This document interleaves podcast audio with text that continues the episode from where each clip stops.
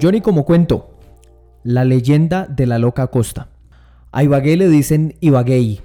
Lo dicen los tarados en forma de insulto, pero la verdad es que Ibagué no califica como insulto. El insulto tiene que ser creativo, tiene que retar un poco la imaginación de la audiencia. Ibagué es predecible, sonso, imposible ofenderse ante tanta esterilidad creativa. Se dice que muchos homosexuales viven en Ibagué. La verdad no sé si el DANE ya publicó la cantidad de gays que hay en el país y si ya tiene categorizado cuál es el municipio que más homosexuales tiene por kilómetro cuadrado, pero no me importa. Bah, nos debe importar un carajo. No me ofendo cuando le dicen Ibagué a mi ciudad. Ahora, reconozco que la palabra me hace acordar al sur. Todos los que vivimos en el sur sabemos o hemos escuchado nombres célebres de la comunidad LGTBI. La Renata, la Daniela, que en paz descanse, la Morronga, una persona de un talento y una capacidad tremenda, Chepe. En Chepe hay que detenerse. El tipo tenía un salón de belleza muy prestigioso en el sur. El liderazgo de Chepe en el barrio era incontestable. Hacía juntas, formaba equipos de fútbol, peluqueaba gratis a los pobres, un crack. Encima, cuando ya estaba entrado en años, tenía una pinta estilo Juan Gabriel modelo 2002-2004.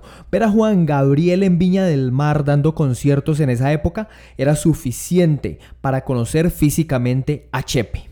Chepe se murió hace años, pero de todos los gays del sur, había uno que fue una leyenda completa la loca Costa. Ni idea cómo se llama realmente, ni puta idea si la loca Costa está vivo o si algún día nació o si de verdad existió, pero todos en el sur contaban historias de sus hazañas con la pelota. Se dice que la loca Costa era un jugador de fútbol aficionado al que sus testigos, que son muchos, le atribuyen propiedades casi milagrosas con la pelota. Una vez un primo mayor dijo que lo había visto atajando un penal imposible. Al ángulo se lo patearon un solo puntazo, imparable, ya todos estaban gritando el gol y la loca Costa voló y lo tapó. Un tío nos contó que la loca Costa un día en las canchas de San Simón había hecho un gol de cancha a cancha. Otro amigo juraba que la loca Costa un día agarró el balón en campo propio, se sacó a los 11 contrarios y había hecho el gol de taco. Otro dijo que la loca Costa había sido goleador en un torneo del Jordán, que había hecho 100 goles en 20 partidos. En fin, la loca Costa era una mezcla de Pelé, Maradona, Higuita, Cruyff.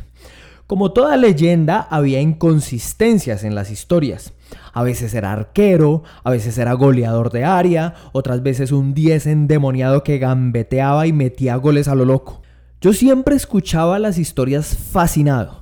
Algunas veces tuve la tentación de decir, bah, ¿qué va a ser eso cierto? Que era de mierda la suya. Pero no, me quedaba con los ojos brillantes de los narradores, le daba crédito a esas sonrisas que daban testimonio de haber visto una revelación, un milagro.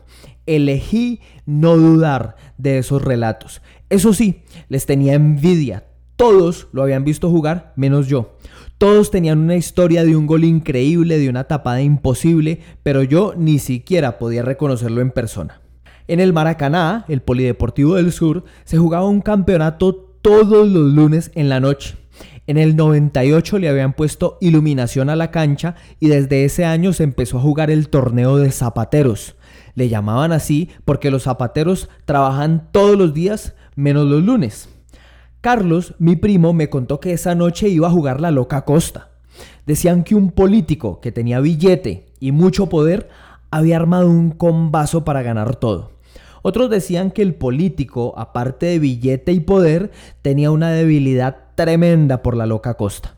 Pero que de eso no se podía hablar porque el político era capaz de hacer lo debido y lo indebido.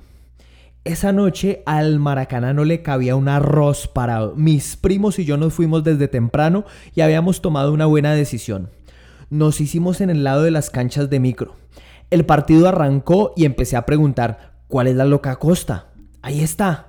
Yo trataba de enfocar los ojos para verlo, pero no podía. ¿Cuál es? ¿Cuál es? Ahí está, el once de los negros. Nada, no lo encontraba en la cancha. Me puse la mano en la frente a manera de visera para tapar el reflejo de la luz, pero no encontraba la loca Costa. Iban dos minutos de partido cuando vi que un flaco, desgarbado pero firme, agarró la pelota en la mitad de la cancha. Ahí va la loca Costa, dijo Alejo, otro primo.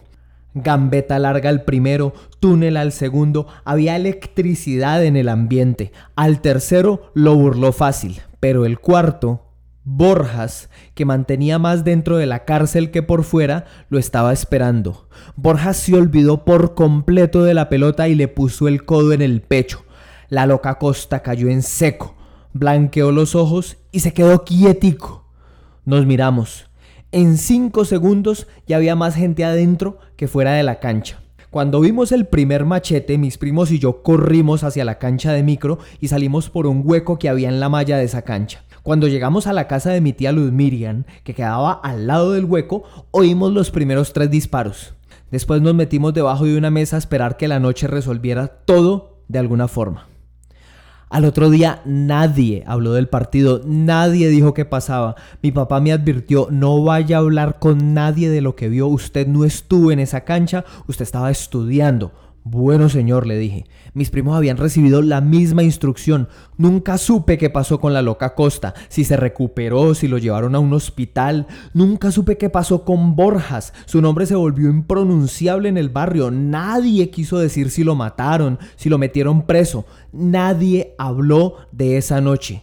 Solamente se podía hablar de lo sucedido en la peluquería de Chepe. Solo ahí era seguro. La arena del Maracaná quedó como testigo de una noche en la que todos terminaron salpicados de sangre, pero nadie quiso ver cómo. Yo, mientras tanto, me quedé con las ganas de ver a la loca Costa, justo en la noche en que dejó de ser leyenda para convertirse en mito.